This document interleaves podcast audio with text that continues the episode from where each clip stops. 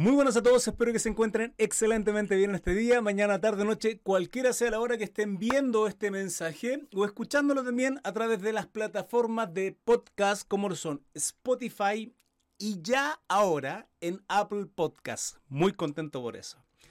Pueden ver los videos eh, largos en mi canal de YouTube y en las plataformas de podcast, pero también recuerden que estoy subiendo extractos cortos de estos mensajes largos tanto en las plataformas de TikTok en Instagram y en mi página de Facebook o fans page. Eh, todas mis redes sociales están como Crisart Mesa. Algunas crisart.mesa, crisart-mesa, pero en realidad todos van a encontrar como Crisart Mesa. Así que le hago la invitación de que me sigan a través de mis redes sociales donde estoy subiendo estos extractos, además de estos videos largos en mi canal de YouTube y en las plataformas de podcast. En esta ocasión les traigo la historia eh, que da lugar en el libro de Juan, capítulo 3, Nuevo Testamento. En el libro de Juan, capítulo 3, se da la historia de Nicodemo. Es una persona que también tenía un rango bastante elevado, mucho conocimiento, era un maestro. No obstante, se da lugar eh, una situación bastante, bastante peculiar, en la cual estaremos analizando algunas cosas que ocurren en esta historia. Dice así, Juan capítulo 3, versículo 1. Había un hombre de los fariseos que se llamaba Nicodemo, un principal entre los judíos. No era cualquier persona. Este vino a Jesús de noche y le dijo, Rabí, sabemos que has venido de Dios como maestro porque nadie puede hacer las señales que tú haces si no está Dios con él algunas cositas que quiero resaltar en, este, en estos primeros versículos. Número uno, Nicodemo no era cualquier persona, era un principal entre los judíos, alguien de una clase social bastante alta, con mucho conocimiento, era de los fariseos. Ojo, aquellos mismos que seguían constantemente a Jesús, lo observaban, estaban atentos a lo que él decía y predicaba, para poder acusarle principalmente. Nicodemo también era de esta clase, de estos judíos, de estos fariseos que estaban constantemente atentos a lo que Jesús hacía, nuestro maestro, nuestro salvador. No obstante, Nicodemo ya sabía quién era Jesús. Ya lo había visto, ya había escuchado de él probablemente. ¿Por qué? Porque cuando se le acerca le dice rabí. Rabí es un término que se utiliza en los hebreos, en los judíos, para determinar a aquellos que son maestros, aquellos que tienen un conocimiento elevado de la Torá del Tanaj, vale decir de la Biblia, de los judíos, Antiguo Testamento. Por lo tanto, este Nicodemo reconoce a Jesucristo y le dice rabí. Dice, sabemos que has venido de Dios como maestro. Atentos a esto, porque nadie puede hacer estas señales que tú haces si no está Dios con él. Esto lo he dicho en otros videos.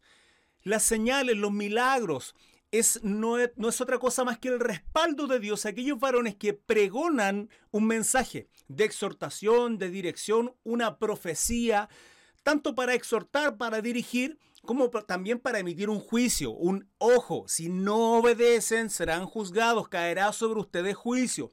Lo que pasó, por ejemplo, en el caso de Nínive, cuando iba Jonás a predicarle con un mensaje de advertencia a este profeta que fue enviado por Dios, y les dijo, arrepiéntanse o vendrá juicio sobre ustedes. Finalmente Nínive se arrepintió.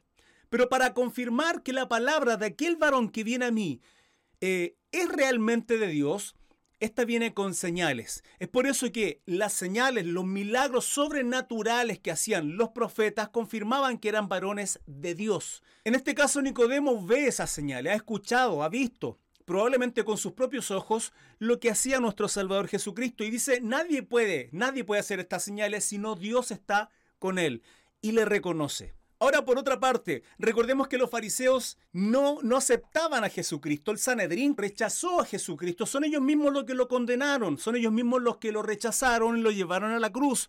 Sí, bien es cierto, había una profecía. Si bien es cierto, todo ya estaba estipulado desde el principio de la creación, dice la palabra, para que nuestro Salvador fuera quien fue, hiciera lo que hizo el sacrificio de haberse entregado a la cruz por nuestra salvación. No obstante, fueron ellos mismos, el Sanedrín, aquellos religiosos, hipócritas, falsos, sepulcros blanqueados, dice la palabra, quienes rechazaron a Jesucristo. Son ellos los que pidieron a los gobernantes crucificarlo.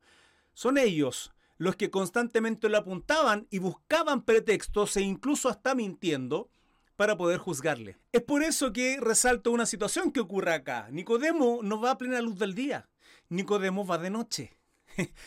¿Por qué va de noche? Va encubierto para que no lo vean y lo reconoce de noche. Él sabe quién es, sabe que es un maestro, sabe que es rabí.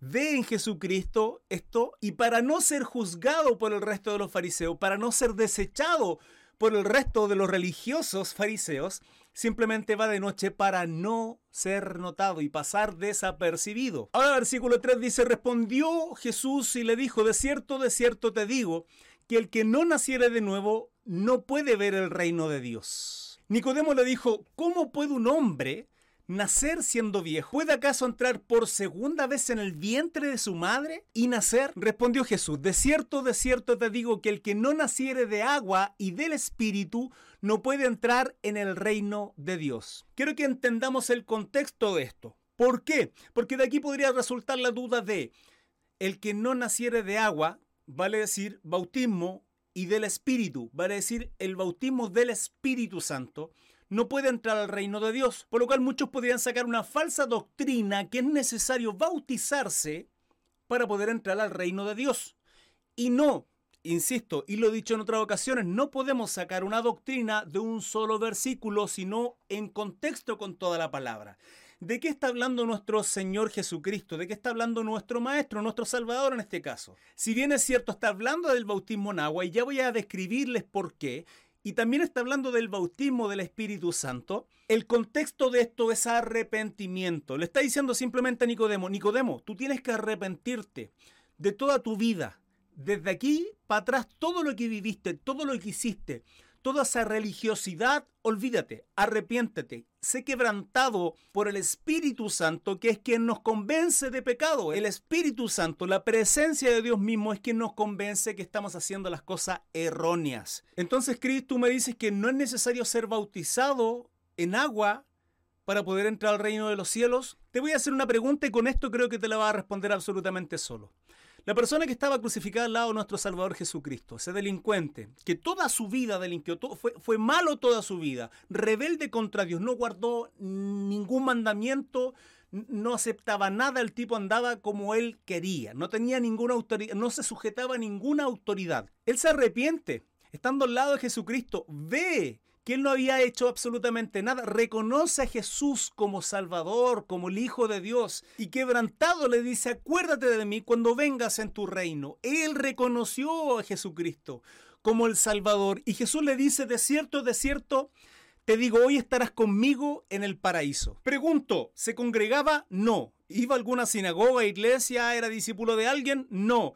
¿Se había bautizado? No. Damas y caballeros, iba a morir en esa cruz. Hubo un quebrantamiento, un arrepentimiento en él, en su corazón, delante de nuestro Dios, para pedir perdón y, recibir ese favor, recibir esa misericordia, la gracia de la salvación que solamente está en el corazón y por gracia de nuestro Dios misericordioso. Ahora es claro que él iba a morir ahí y por tanto no tenía la ocasión, la oportunidad de bautizarse en agua. Por lo tanto, ¿Es necesario? Sí, claro, es necesario bautizarse en agua porque es un mandato, lo dice la palabra. Ir y predicar el Evangelio a todos y bautizándolos en el nombre del Padre, del Hijo y del Espíritu Santo. Por lo cual, si tú y yo tenemos tiempo para hacerlo, hay que hacerlo, lógicamente. Pero ¿qué significa esto? ¿Por qué Jesús le dice el que no naciere de agua? Porque fíjense que el bautismo que no es necesario para ser salvo. Hay que entender esto. Si tú estás en tu lecho de muerte, en tu cama, con una enfermedad terrible, tal vez, o quien sea, y tú le predicas a esta persona que se arrepienta, hay quebranto en su corazón, y Dios tiene la misericordia de tocar su vida, su corazón, de quebrantarlo en los últimos segundos de su vida, antes de morir, en un momento de agonía, en sus últimos segundos de vida y esta persona se arrepiente, es quebrantado, siente en su corazón remordimiento y quebrantamiento por todo lo que él hizo, todo lo malo, eh, de estar en rebeldía contra Dios toda su vida, y él pide perdón, la palabra es, es clara en eso. Nosotros no somos salvos por obra, nosotros somos salvos por gracia, por creer en Jesucristo y la maravillosa obra que Él hizo en la cruz. Por lo tanto, ahí hay quebrantamiento. Ahora, ese arrepentimiento que cada uno toma, esa decisión que uno toma de, vivir bajo la dirección de Dios, de guardar su ley, del momento de ser quebrantado y arrepentirnos y guardar su mandamiento en adelante, son el fruto de este quebrantamiento. Nuestra vida en adelante no es la misma, pero la evidencia para el resto parte de esa evidencia, el, el, principio, por llamarlo de alguna manera, es el bautismo. El bautismo lo que hace es testificar al resto que yo soy una nueva criatura. ¿Por qué? El bautismo se han puesto a pensar lo que tipifica. Fíjense que cuando había mucha maldad en el mundo, lo que Dios hace es enviar juicio con agua. Lo que hace es con agua purificar el mundo, arrasar con toda la maldad. En Génesis dice que el continuo pensamiento del hombre era de mal en mal, en mal. No había otra cosa más que maldad en los corazones, en el pensamiento de la gente que en aquella época vivía. Por lo tanto, para eliminar toda esa maldad, Dios envió un juicio, una inundación. De ahí viene la historia del arca de Noé junto a su familia. Entonces, lo que hace el agua es purificar. Cuando tú o yo nos bautizamos en agua, lo que hacemos es una purificación y salimos completamente una nueva creación.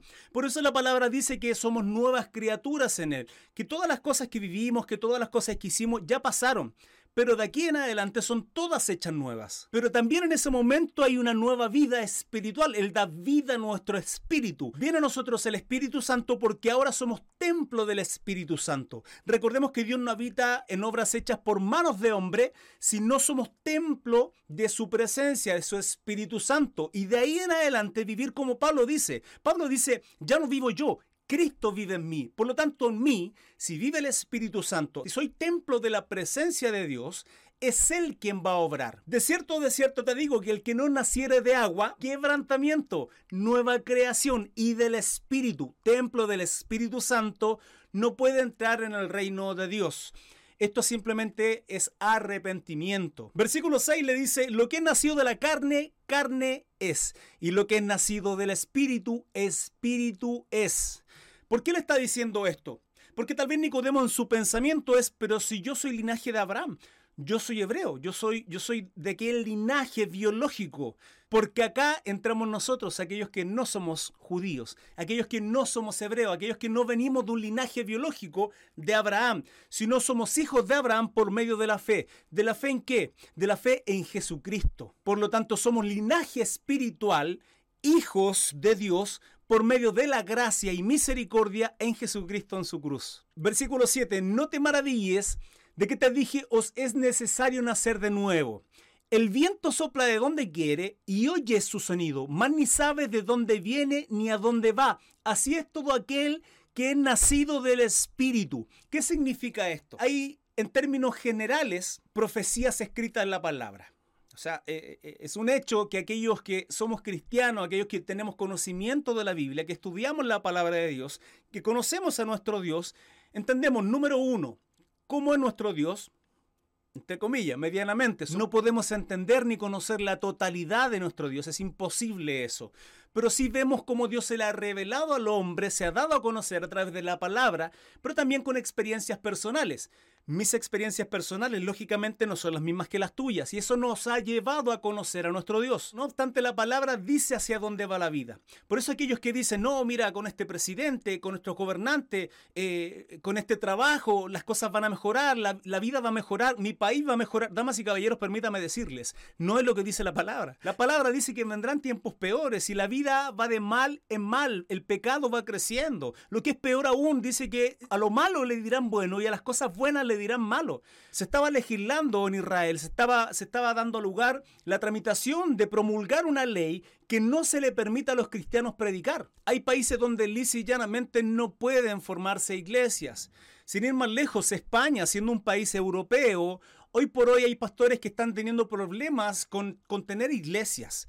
España, damas y caballeros, no estoy hablando de la India, no estoy hablando de China, que desde hace muchos años simplemente se, se castiga, se encarcela y están matando, están cortándole la cabeza a misioneros, a pastores, a gente que, que sirve a Jesucristo. Entonces entendamos, en lo general, la vida va de mal en peor, las cosas no van a mejorar. Pero aquellos que servimos a Dios, aquellos que conocemos la palabra, sabemos cuál es el fin. Nuestra redención, damas y caballeros, viene.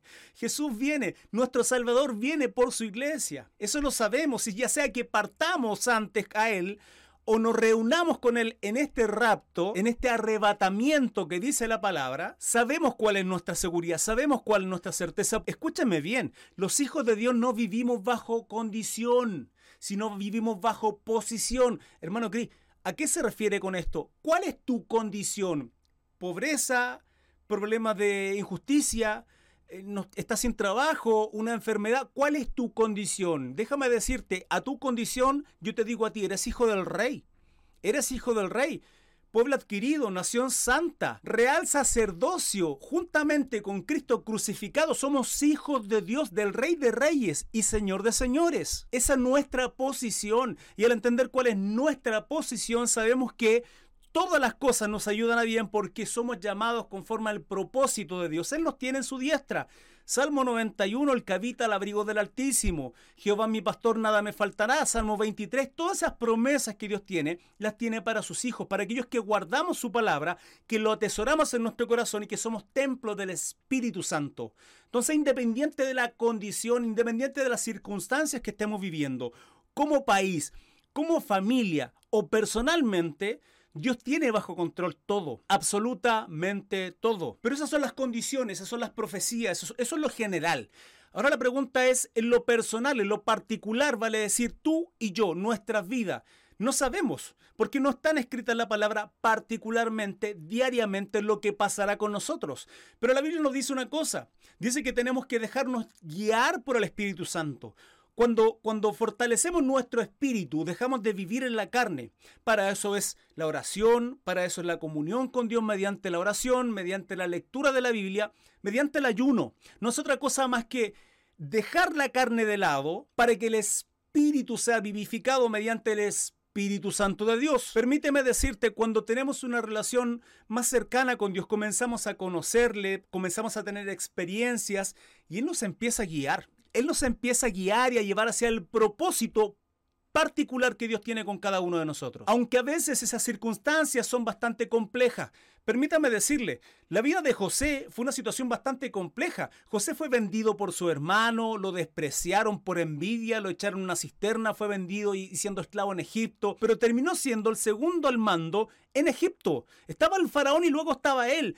¿Bajo qué circunstancia vivió eso? ¿Bajo qué situación? Aun cuando fue encarcelado, aun cuando lo juzgaron por supuestamente haber acosado a una mujer, cuando en realidad no vivió nunca ese tipo de situación, él fue recto, en su corazón tenía el amor de Dios, tenía confianza.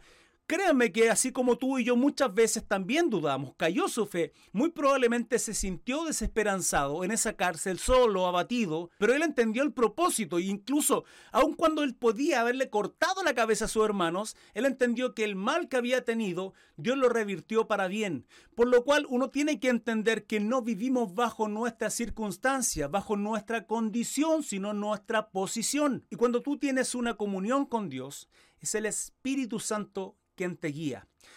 Y no sabemos hacia dónde nos guía, no sabemos cuál es el propósito de Dios particular. Entiéndaseme bien, particular. ¿Qué, ¿Qué, es lo que Dios quiere con nuestras vidas a corto plazo, a mediano plazo, a largo plazo? Yo sé lo que Dios quiere conmigo, cuáles son mis roles. Esposo, servir a mi esposa, atender a mi esposa, amar a mi esposa a mis hijos, guiar, exhortar, corregir, enseñar en todo tiempo, dice la palabra, enseñarle la palabra de Dios, guiarlos a que estén en medio de la voluntad de Dios y que cumplan el propósito que Dios tiene también particularmente con cada uno de ellos. Como entrenador, como, como profesor, como jefe de familia, como empresario hay un propósito particular con cada uno de nosotros. Y es que el Espíritu Santo nos va guiando día a día, pero no sabemos para dónde, no conocemos el propósito particular con cada uno de nosotros.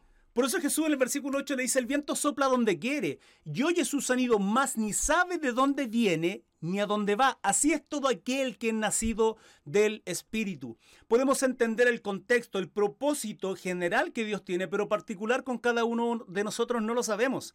Es Dios obrando a través de su Espíritu Santo y guiándonos diariamente. Versículo 9. Respondió Nicodemo y le dijo, ¿cómo puede hacerse esto? Respondió Jesús y le dijo, ¿eres tú maestro de Israel y no sabes esto? De cierto, de cierto te digo, que lo que sabemos hablamos y lo que hemos visto testificamos, y no recibí nuestro testimonio, nuestro testimonio, atentos a ello. Si os he dicho cosas terrenales y no creéis, ¿cómo creeréis si os dijere las celestiales? Nadie subió al cielo, sino que el que descendió del cielo, el Hijo del Hombre que está en el cielo. Y como Moisés levantó la serpiente en el desierto, así es necesario que el Hijo del Hombre sea levantado, para que todo aquel que en él cree no se pierda, mas tenga vida eterna. ¿A qué se refiere con esta, con esta serpiente que Moisés levantó en el desierto? Eso tipificaba a Jesucristo. Nicodemo, en este momento, en esa conversación íntima, preciosa, maravillosa con nuestro Salvador, estando ahí en medio de la noche, la intimidad, tal vez los dos, qué sé yo, escuchando las sabias palabras de nuestro Salvador. Imagínese el gozo que podríamos tener tan solo estando ahí como Nicodemo. Él no lograba entender, no entendió en su totalidad. No lo entendió hasta cuando Jesús fue crucificado.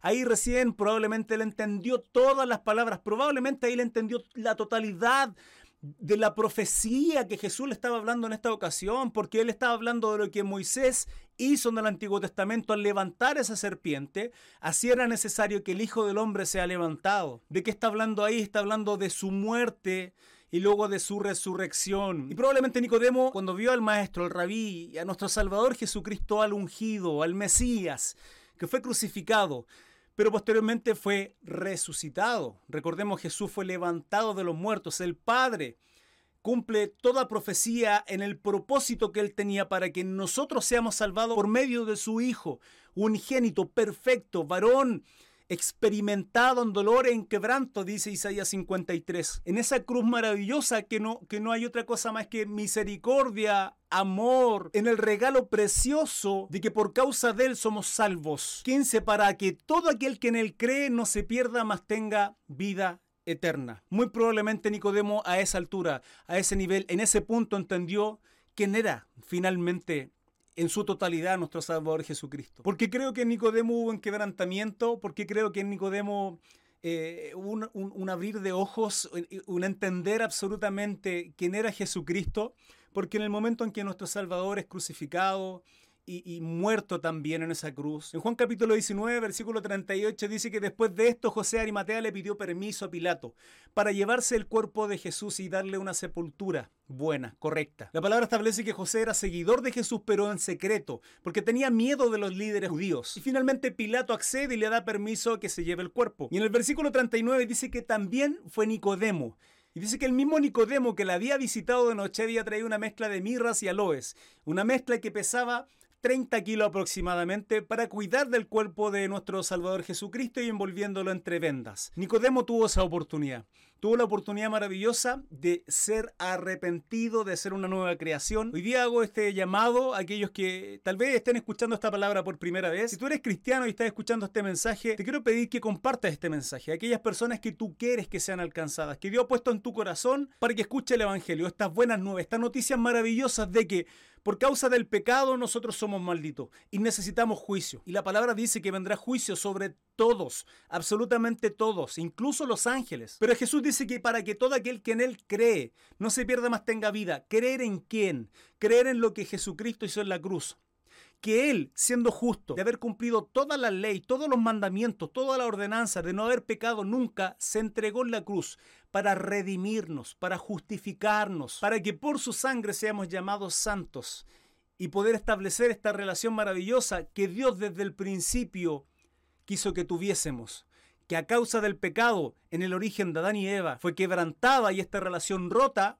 en Jesucristo es restablecida. Y por causa de su gracia, de su misericordia, no hay nada que tú hagas, no hay nada que tú compres, no hay, nada, no hay nada que tú regales, que tengas. No es por obra, esto es por gracia, es por creer en Él. Pero en tu vida tiene que haber un arrepentimiento. Y no solo un arrepentimiento, tiene que haber un quebrantamiento, una purificación en el agua. Eso significa testificarle al resto que eres una nueva creación que Jesús es tu Señor, que vivimos bajo sus normas, bajo sus parámetros, no como nosotros queremos, no como nosotros pensamos, que es la palabra de Dios la que nos guía a nosotros y esas obras serán obras del arrepentimiento que un día tuvimos. Tal vez hoy día sea esta oportunidad, te hago la cordial invitación para que aceptes a Jesucristo en tu corazón, simplemente cierra tus ojos y dile al Señor, Señor, Jesucristo, sé mi Salvador.